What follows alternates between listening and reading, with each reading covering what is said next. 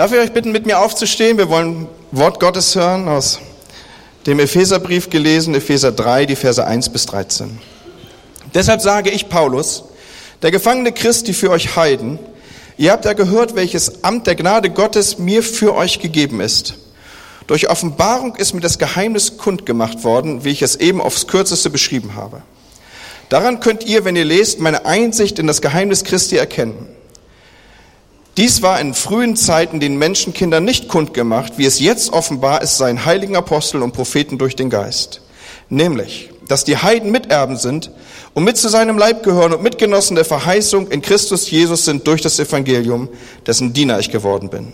Durch die Gabe der Gnade Gottes, die mir nach seiner mächtigen Kraft gegeben ist. Mir, dem Allergeringsten unter allen Heiligen, ist die Gnade gegeben worden, den Heiden zu verkündigen, den unausforschlichen Reichtum Christi und für alle ans Licht zu bringen, wie Gott seinen geheimen Ratschluss ausführt, der von Ewigkeit her verborgen war in ihm, der alles geschaffen hat. Damit jetzt kund werde die mannigfaltige Weisheit Gottes den Mächten und Gewalten im Himmel durch die Gemeinde. Diesen ewigen Vorsatz hat Gott ausgeführt in Christus Jesus, unserem Herrn, durch den wir Freimut und Zugang haben in aller Zuversicht durch den Glauben an ihn. Darum bitte ich, dass ihr nicht müde werdet wegen der Bedrängnisse, die ich für euch erleide, die für euch eine Ehre sind. Amen. So bitte setzt euch wieder. Wir wollen einsteigen einfach in die Gedanken, die Gottes Wort hier uns entgegenführt. Manchmal ist das ja so, man liest etwas, in diesem Fall 13 Verse, und dann ist man zum Ende angekommen, man hat versucht, so gut wie möglich aufzupassen, es zu verfolgen, aber man hat gerade so die letzten Verse gesprochen einer Textstelle und dann denkt man, wie war das nochmal im Mittelteil? So, man ist nicht unbedingt darauf trainiert, das alles in der Gesamtheit und in der gesamten Komplexität zu behalten. Aber eines wird euch hoffentlich noch im Ohr sein. Nämlich, dass es hier um Geheimnisse ging. Irgendwie war das so das zentrale Wort. Immer wieder taucht das auf. Ich sage ein Geheimnis, ich verkündige ein Geheimnis, mir ist das Geheimnis kundgetan und so weiter. Es geht also in dieser unserer Textstelle in verschiedenster Weise um Geheimnisse, die aufgedeckt wurden und die es nun gilt weiterzusagen oder die jetzt weitergesagt werden. Und an der Stelle ist eigentlich schon so der erste Stirnrunzler erlaubt. Warum bitteschön geht man denn hier so offensiv mit Geheimnissen um? Ist es nicht eigentlich so, dass Geheimnisse und dass es in der Natur von Geheimnissen liegt, dass man sie für sich behält, dass man sie eben nicht weitersagt, dass sie geheim bleiben sollen, dass man vielleicht bei Strafe, äh, angedrohter Strafe hier ganz, ganz zurückhaltend sein soll? Denken wir zum Beispiel an Leute, die bei der NSA arbeiten, ja, so an, an Snowden oder andere. So, bei Strafe, die halbe Welt, die Amerikaner, die verfolgen diesen Mann um die ganze Welt, ja. Warum? Weil er hat Geheimnisse ausgeplaudert, dieses offengelegt, in wie starker Weise eigentlich alles, was wir schreiben, tun, sagen und, ich hätte bald gesagt, auch denken, mitgeschrieben wird. So, wir wissen um Amtsgeheimnisse, wir wissen um Briefgeheimnisse, wir wissen um Fernmeldegeheimnisse, wir wissen um Bankgeheimnisse, um das Steuergeheimnis, um die Verschwiegenheitspflichten, um das Beichtgeheimnis, wenn ich das auf meine Berufsgruppe nochmal zuführen soll. Wenn wir in die Lexikas schauen, in zum Beispiel Wikipedia, da lesen wir, ein Geheimnis ist eine Information, deren Kenntnis unter wenigen Geheimnisträgern bleibt, die der Geheimhaltung unterliegt. So echte Geheimnisse sollen verborgen bleiben. Ich weiß nicht, ob ihr die Geschichte kennt von dem Priester, der verabschiedet werden soll, weil er jetzt versetzt wird. Und äh, er hat es so gemacht, dass die Gemeinde ihn ehrt und äh, er ist in der Stadt wohl bekannt und so, dass auch politische Größen einfach Worte der Dankbarkeit aussprechen wollen für seinen gesegneten Dienst, wenn es jetzt weitergeht für ihn. Und äh, so ist der Bürgermeister eingeladen, die Abschiedsrede zu halten. Und der Bürgermeister, eingespannt in politische Ämter, er verspätet sich. Und nun versucht der Priester, der hier eigentlich verabschiedet werden soll, die entstandene Pause oder die Lücke, bis der Bürgermeister eingetroffen ist, zu überbrücken. Und er gibt so einen kleinen Rückblick über sein Dienstgeschehen, das, was er erlebt hat. Und er berichtet so über die ersten Jahre seines Dienstes und er sagt, am Anfang, liebe Gemeinde, war ich total erschrocken, als ich hier zu euch in die Kirche kam. Ich war das erste Mal da und es war mein erster Tag. Ich setzte mich in den Beichtstuhl und ein Mann kam auf mich zu, setzte sich und dann erzählte er, er hätte Fernseher gestohlen und er hat Drogen genommen und seine Frau betrogen und seine Eltern beklaut und Freunde übervorteilt. Und ich war ganz verstört am Anfang, dass ich gedacht habe, in was für ein Nest bin ich hier geraten.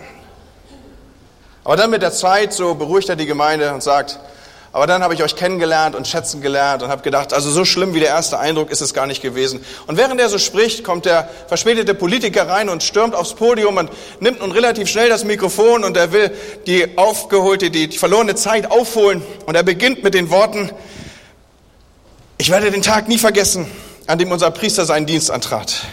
Ihr werdet nicht glauben, aber ich war der Erste, der im Beistuhl saß. Nun, das wäre auch besser ein Geheimnis geblieben, oder?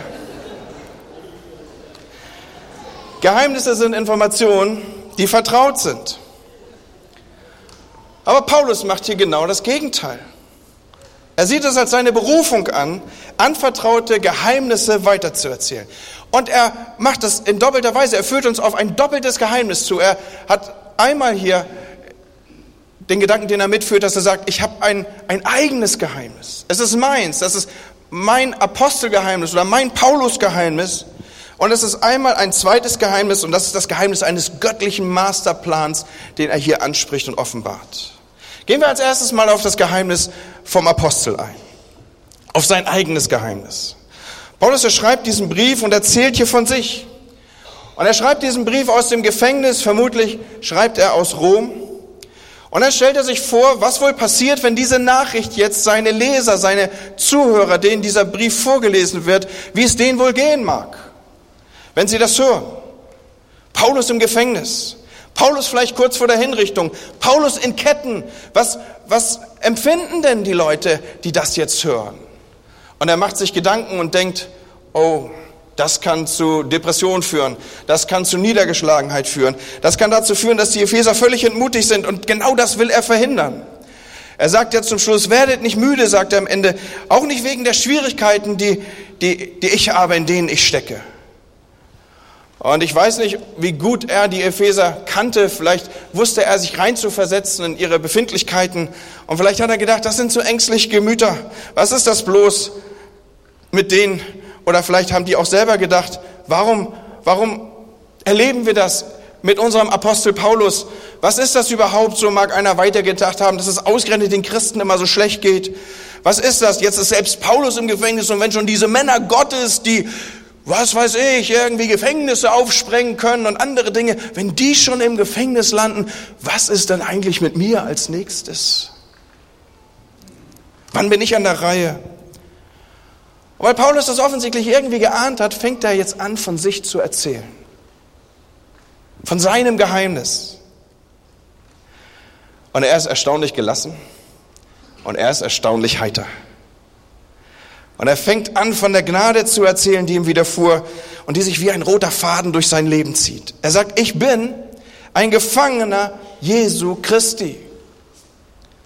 Ich weiß nicht, ob ihr euch hineinfühlen könnt in diese Aussage. Ich bin ein Gefangener Jesu Christi. Was sagt Paulus hier?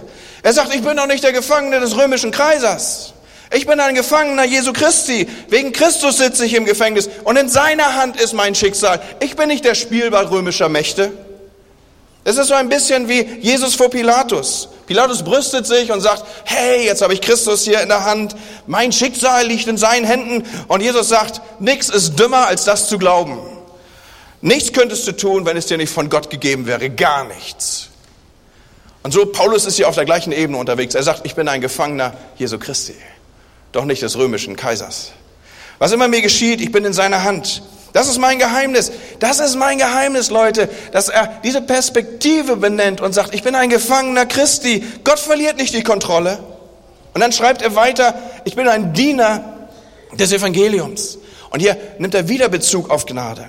Er öffnet seine Lebensgeschichte und er sagt, gerade ich mit meiner Lebensgeschichte, ich der Allergeringste unter den Aposteln, unter den Heiligen, ich der die Leute verfolgt habe, der sie umgebracht hat, ausgerechnet ich darf jetzt weiter sagen und erleben, wie Menschen von Leben beziehungsweise von Tod zum Leben kommen, wie Menschenleben sich verändern bei Jesus. Ich bin reich beschenkt, was immer geschieht, geschieht, weil Gott mich beauftragt hat. Ich liege in Ketten, aber dadurch wird das Evangelium verbreitet. Dadurch kommt es nicht nur in den Knast, was auch eine gute Sache ist, sondern das Evangelium wird darüber hinaus bis vor den Kaiser getragen.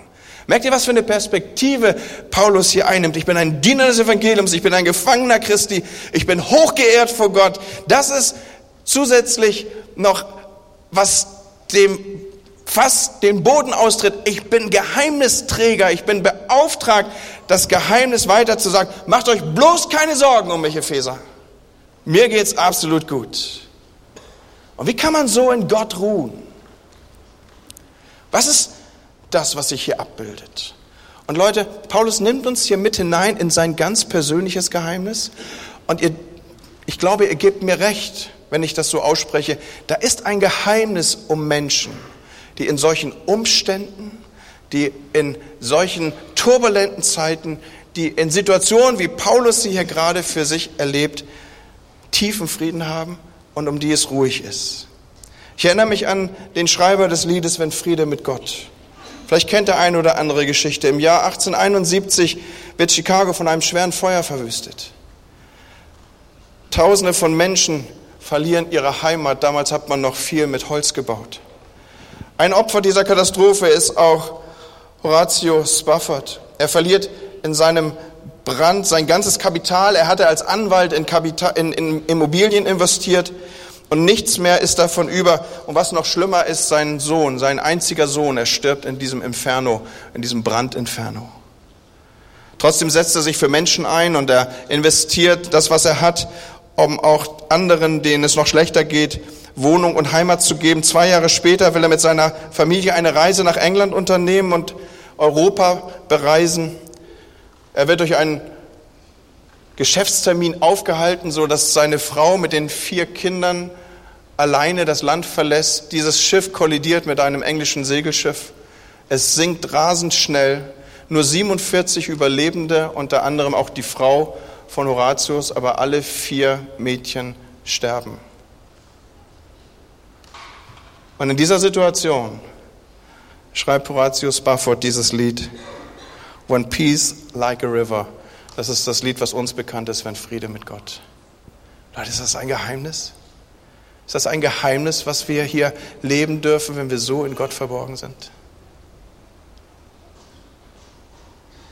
Wenn Friede mit Gott meine Seele durchdringt, ob Stürme auch drohen von fern. Mein Herz im Glauben, doch alle Zeit singt, mir ist wohl, mir ist wohl in dem Herrn. Komm, wir singen's nochmal wenn Friede mit Gott meine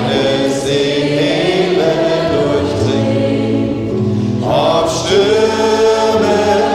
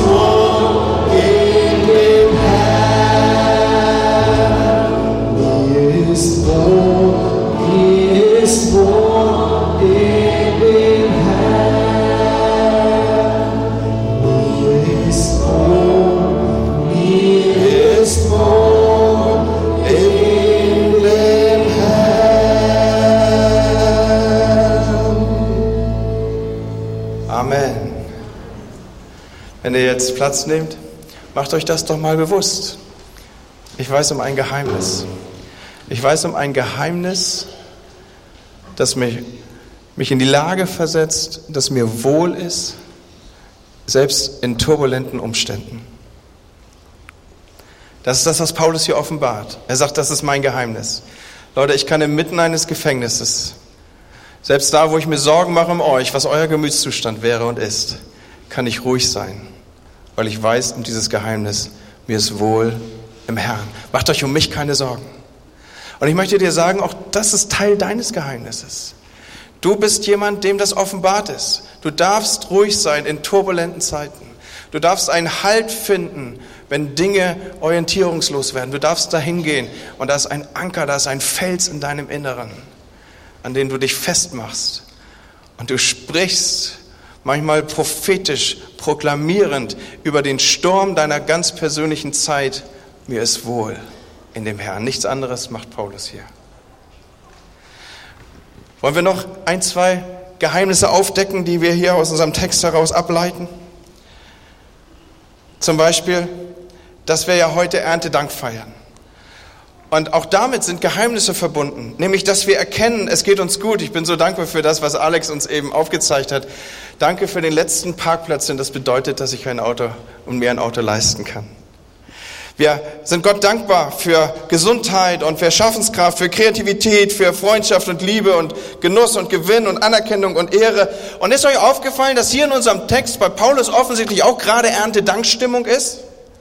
Ich habe es schon angedeutet und aufgezählt. Er ist dabei, genau solch eine Erntedampfstimmung für sich zu formulieren. Und ich stelle mir vor, dass er vielleicht auch, ich weiß ja nicht, wie kärglich das damals aussah, aber vielleicht hat er so die ein oder andere Esskastanie gesammelt und macht sich jetzt seinen ganz persönlichen Erntedanktisch damit in seiner Gefängniszelle.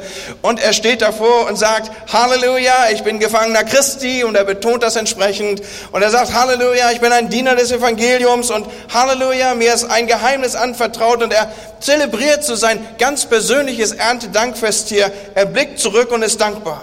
Und er sagt, schon jetzt, was immer mit meinem Leben passieren wird, es hat sich gelohnt. Ich weiß, wozu ich da bin. Und ich weiß, bei wem ich zu Hause bin. Und egal was kommt, es ist gut. Merkt ihr was? Bei Paulus ist Erntedankstimmung. Und das mitten im Gefängnis. Und so darfst auch du heute Morgen für dich deine ganz persönliche Erntedankaufzählung vornehmen. Wer zu Jesus gehört, der kann sagen, ich bin Eigentum von Jesus. Wer zu Jesus gehört, der kann sagen, ich bin ein Diener des Evangeliums. Gott hat ausgerechnet mir sein Evangelium anvertraut. Und wenn wir das aufrufen für uns Leute, dann wird bei uns Erntedank. Wir sind reich bei und in Gott.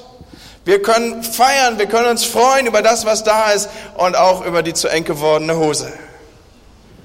Aber denkt der eine oder andere, müsste uns das denn nicht irgendwie gut gehen? Oder müsste es nicht mindestens gut werden? Mit Paulus und all den anderen Dienern des Evangeliums. Wenn wir doch zu Gott gehören, müsste dann nicht alles, alles gut werden mit mir schon hier auf Erden?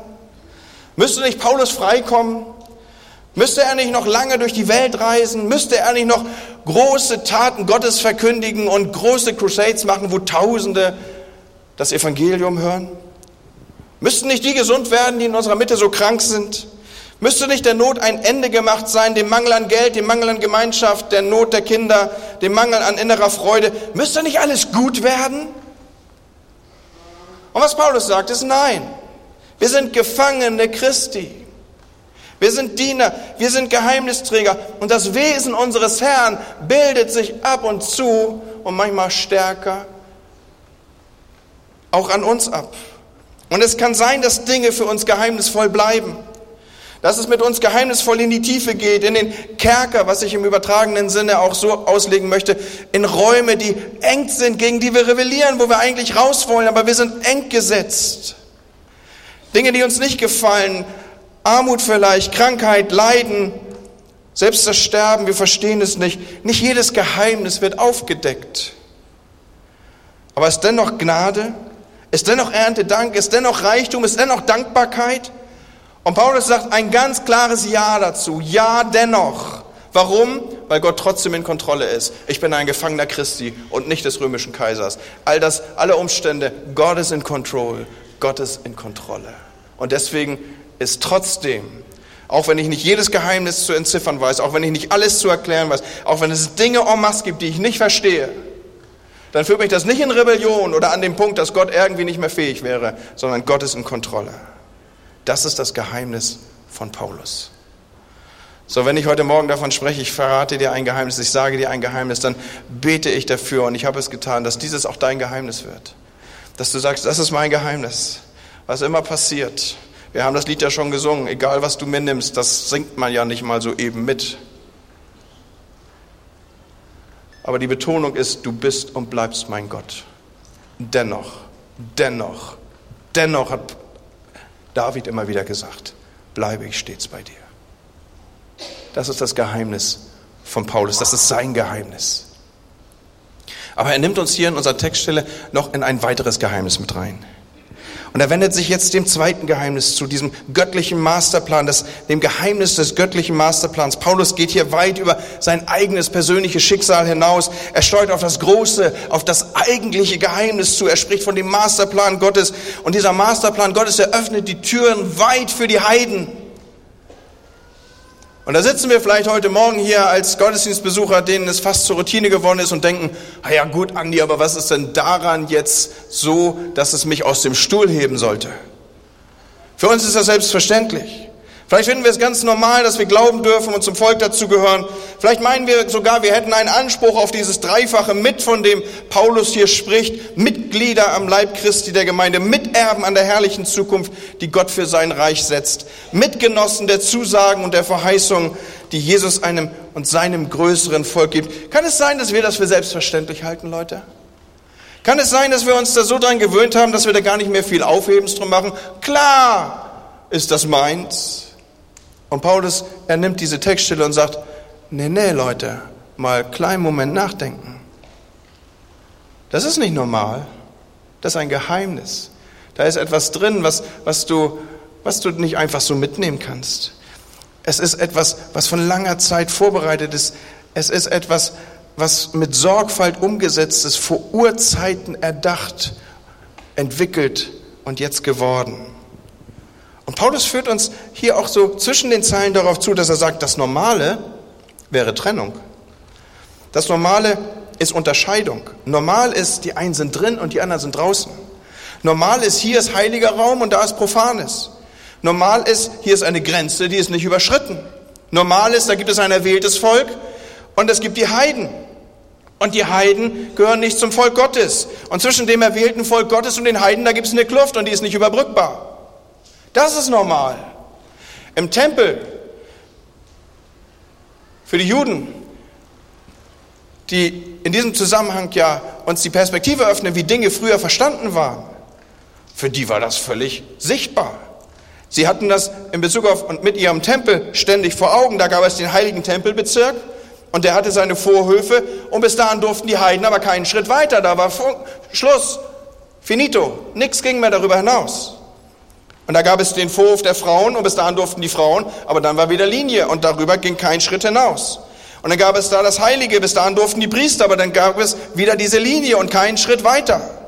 Und dann gab es da das Allerheiligste und da durfte man nur hinein hinter diesen großen Vorhang einmal im Jahr und dann auch nur der hohe Priester, er durfte dieses Allerheiligste betreten.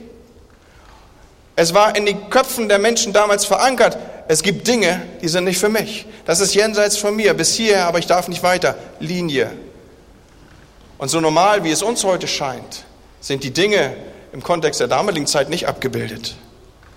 Und dann kommt jetzt Gottes großer Masterplan.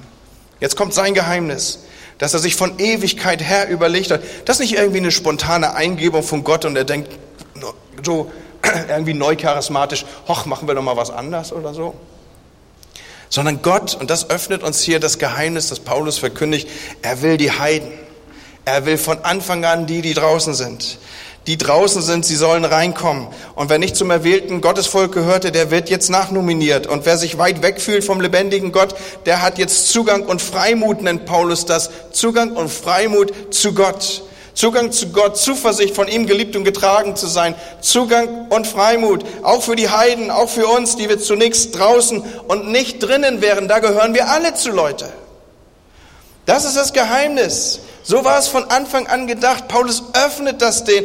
Und ich glaube, die erste Gemeinde, die ist spontan in, in Lobpreis ausgebrochen. Als die das geschnallt haben, da haben die einen prophetischen Stepptanz gemacht oder was auch immer die gemacht haben. Auf jeden Fall haben sie alles gezeigt und ausgedrückt und gegeben, als sie das begriffen das gilt auch für mich.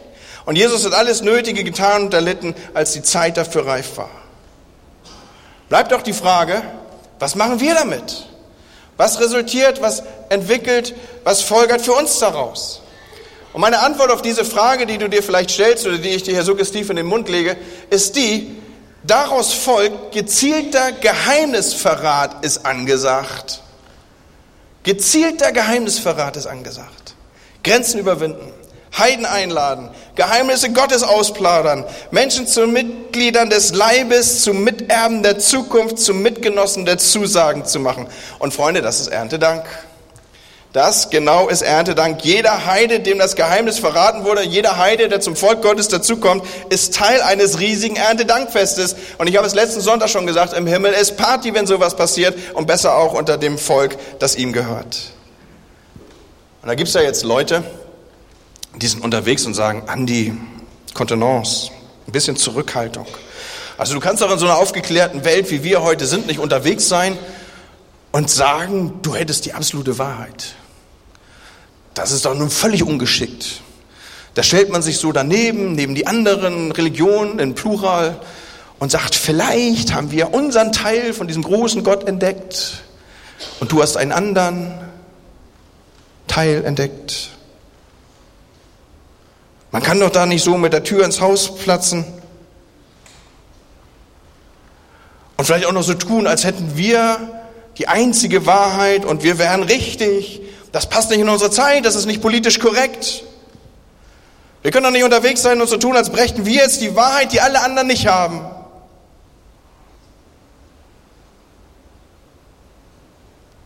Und wisst ihr, was die Antwort ist, Leute? Doch, genau das können wir.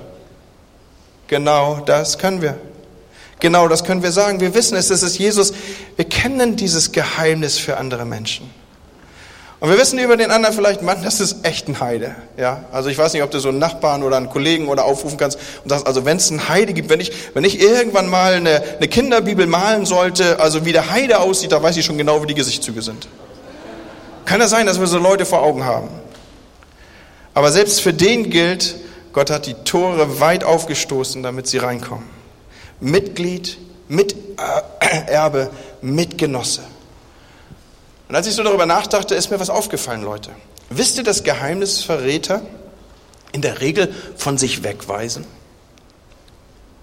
Sie erzählen ja und verraten ja etwas über jemand anderen.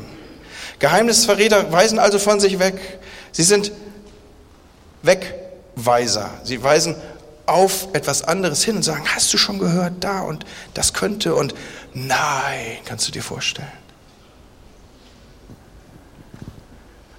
Aber mir hat das so gefallen, dass in diesem Wegweisen liegt auch so ein, ein Wortspiel.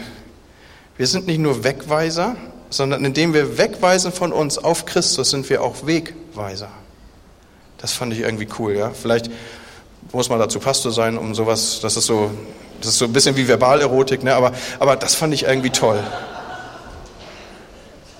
Ich bin nicht nur Wegweiser, ich weise nicht nur auf jemand anderes, ich bin auch Wegweiser. Fand ich toll. Und ich weise die Heiden auf Jesus hin.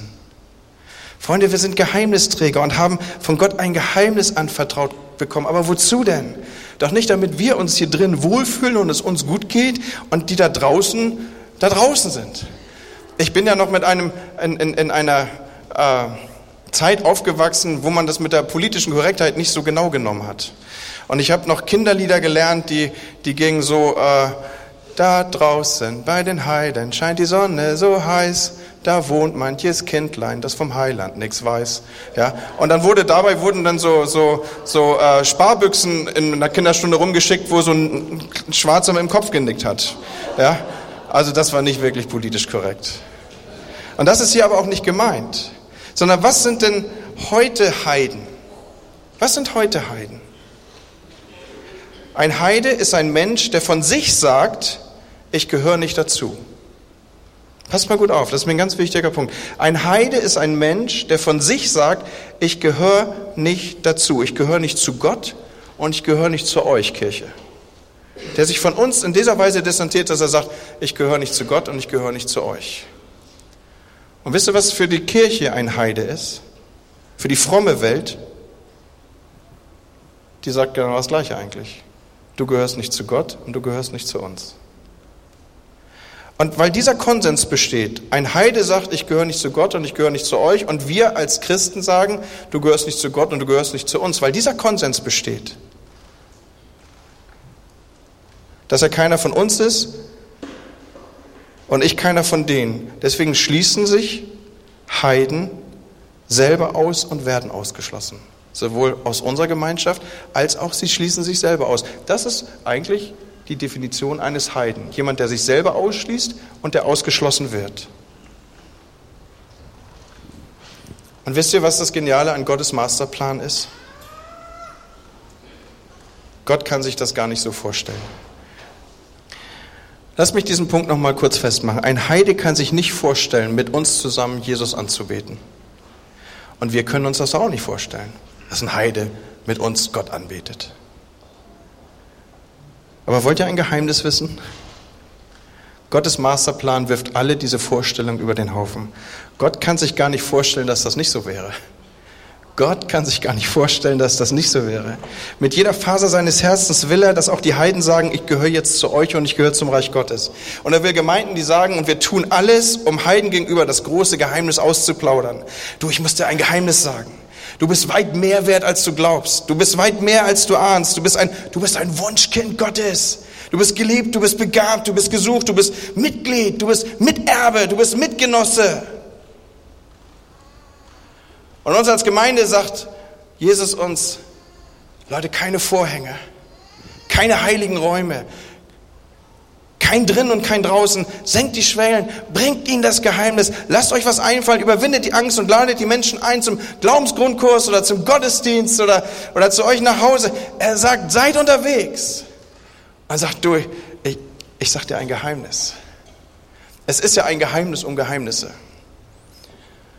Also wenn du so unterwegs bist und du trittst nachher in die Coffeebar, das ist vielleicht eine kleine Schlange, weil jedes Paradies hat ja seine Schlange und dann eben auch unser Haus hier. Und das, du stehst da und, und du sagst vielleicht deinem Vordermann so ein bisschen halblaut über die Schulter, hast du schon das Geheimnis gehört? Wisst ihr was? Ihr könnt merken, wie die Lautstärke spürbar absinkt, weil jeder will es wissen. Und Paulus, äh, das Wort Gottes ist das also nicht, ist ja nicht Rede von Paulus, die schickt uns jetzt raus in unsere Umgebung und sagt, Leute, sagt ihnen ein Geheimnis. Sie sind weit mehr, als sie glauben. Sie sind Miterben. Sie sind Mitgenossen. Sie sind Teil des Leibes. Geht raus und sagt ihnen ein Geheimnis. Und Freunde, Gott hat uns zu Boten gemacht, die dieses Geheimnis ausplaudern sollen. Wir sind Menschen, die haben ihr persönliches Geheimnis. Habt ihr diesen Punkt noch von wohin? Dass Paulus um diesen, dieses sein persönliches Geheimnis weiß, was jeder von euch haben sollte. Ich weiß um dieses Geheimnis, ich darf ruhig sein, auch wenn es stürmisch ist. Aber jetzt sagt Paulus, dieser Masterplan von Gott geht und sagt das Geheimnis weiter.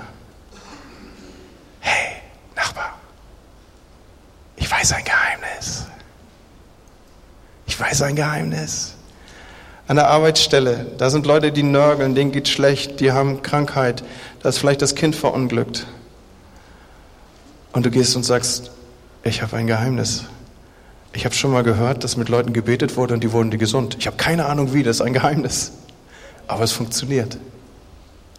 Wie wäre es denn, wenn wir diesen Gedanken aufnehmen? Wir tragen und sind Träger eines Geheimnisses. Und wir plaudern dieses Geheimnis aus. Und jeder neue Leid Heide, der zu uns alten Heiden dazukommt, der ist ein Erntedankfest wert, Leute. Ist das so? Jeder neue Heide, der zu uns alten Heiden dazukommt. Und ich wünschte, dass du hier rausgehst und sagst, danke Jesus für das Geheimnis, das in mir lebt. Und ich verspreche dir was. Ich werde nicht zurückhalten. Ich werde dieses Geheimnis ausplaudern. Und dann bringst du jemand mit. Sonntag ist der beste Tag der Woche. Du bringst jemand hier rein. Und ich sag dir was, wenn du jemand dabei hast, ja, du wirst, du wirst beten wie nie zuvor. Das wird für dich der best vorbereitetste Gebetssonntag sein oder Gottesdienst sein. Weil du wirst da sitzen und sagen, Herr, lass ihn das Geheimnis kapieren. Ich kann dir auch nicht alles erklären. Ich weiß doch auch nicht alles. Ich weiß ja auch nicht, wie es funktioniert, aber es hat irgendwas mit mir gemacht. Und Herr, lass ihn dieses Geheimnis kapieren. Lass sie dieses Geheimnis verstehen. Wir sind Geheimnisträger. Ich möchte, dass wir zusammen aufstehen. Und ich möchte, dass wir miteinander etwas sagen. Wir kennen diese Form des Sagens vielleicht vom Vater Unser, wenn das vorgebetet wird. Wir kennen es von anderen, vielleicht liturgischen Elementen. Ich lese es euch einmal vor und dann möchte ich, dass ihr mir das dann nachsprecht. Nachdem ich es einmal ganz vorgelesen habe, werde ich es nochmal lesen, aber dann Vers für Vers beziehungsweise Abschnitt für Abschnitt. Und nur wenn du wirklich einstimmen kannst in das, was hier ausgedrückt ist, dann bitte ich dich laut mitzusprechen. Ich lese es zunächst einmal ganz vor. Das ist ein Vers aus der Bibel, der heißt, fürchte dich nicht, sondern rede und schweige nicht. Denn ich bin mit dir und niemand soll sich unterstehen, dir zu schaden. Denn ich habe ein großes Volk in dieser Stadt. Wollen wir das mal wie ein Bekenntnis sprechen über unser Leben und über unsere Stadt? Fangen wir an. Fürchte dich nicht, sondern rede und schweige nicht. Denn ich bin mit dir und niemand soll sich unterstehen, dir zu schaden, denn ich habe ein großes Volk in dieser Stadt. Und Herr, ich bete, dass das tief in uns absenkt. Einmal dieses Geheimnis, was unser Geheimnis ist. Wir können Friede mit Gott haben in stürmischen Zeiten. Und zum anderen, dass wir nicht zurückhalten, sondern den Menschen dieses Geheimnis Gottes offenbaren. Sie sollen Miterben, Mitstreiter, Mitgenossen sein. Heute Morgen möchte ich, während wir einen Moment herstellen, wo wir alleine vor Gott stehen, jeder von euch, möchte ich fragen als Botschafter an Christi Stadt, dazu fordert mich das Wort Gottes auf, wer ist heute Morgen hier, der sein Leben Jesus geben möchte? Ist jemand da, der sagt, ich habe das verstanden, ich soll Miterbe, ich soll Mitgenosse, ich soll Mitstreiter sein, all das gilt mir, das gehört mir, aber ich bin noch gar nicht sicher, ob ich das bin. Ist heute Morgen jemand hier, der Jesus sein Leben geben will, der sagt, genau das will ich, da will ich rein, in diesem Moment, das soll für mich gelten, ich gehöre dazu. Ich bin nicht mehr draußen, ich bin drin, ich bin nicht mehr Heide, sondern Wunschkind Gottes. Ist jemand hier heute Morgen, für den das zutrifft, dann musst du, weil ihr so unterschiedlich steht, deine Hand richtig hoch zeigen, damit ich dich sehe. Dankeschön. Vielen Dank. Ist noch jemand da? Halleluja. Gott, wir danken dir dafür. Wir danken dir dafür, Herr, dass du heute Morgen Dinge festmachst hier in diesem Gottesdienst, dass wir Teil dessen sind wir dürfen miterleben, wie du uns reinrufst von draußen nach drinnen und wir sind Teil von dir. Dankeschön für dieses doppelte Geheimnis, was du an diesem Morgen in uns ablegst. Amen. Amen.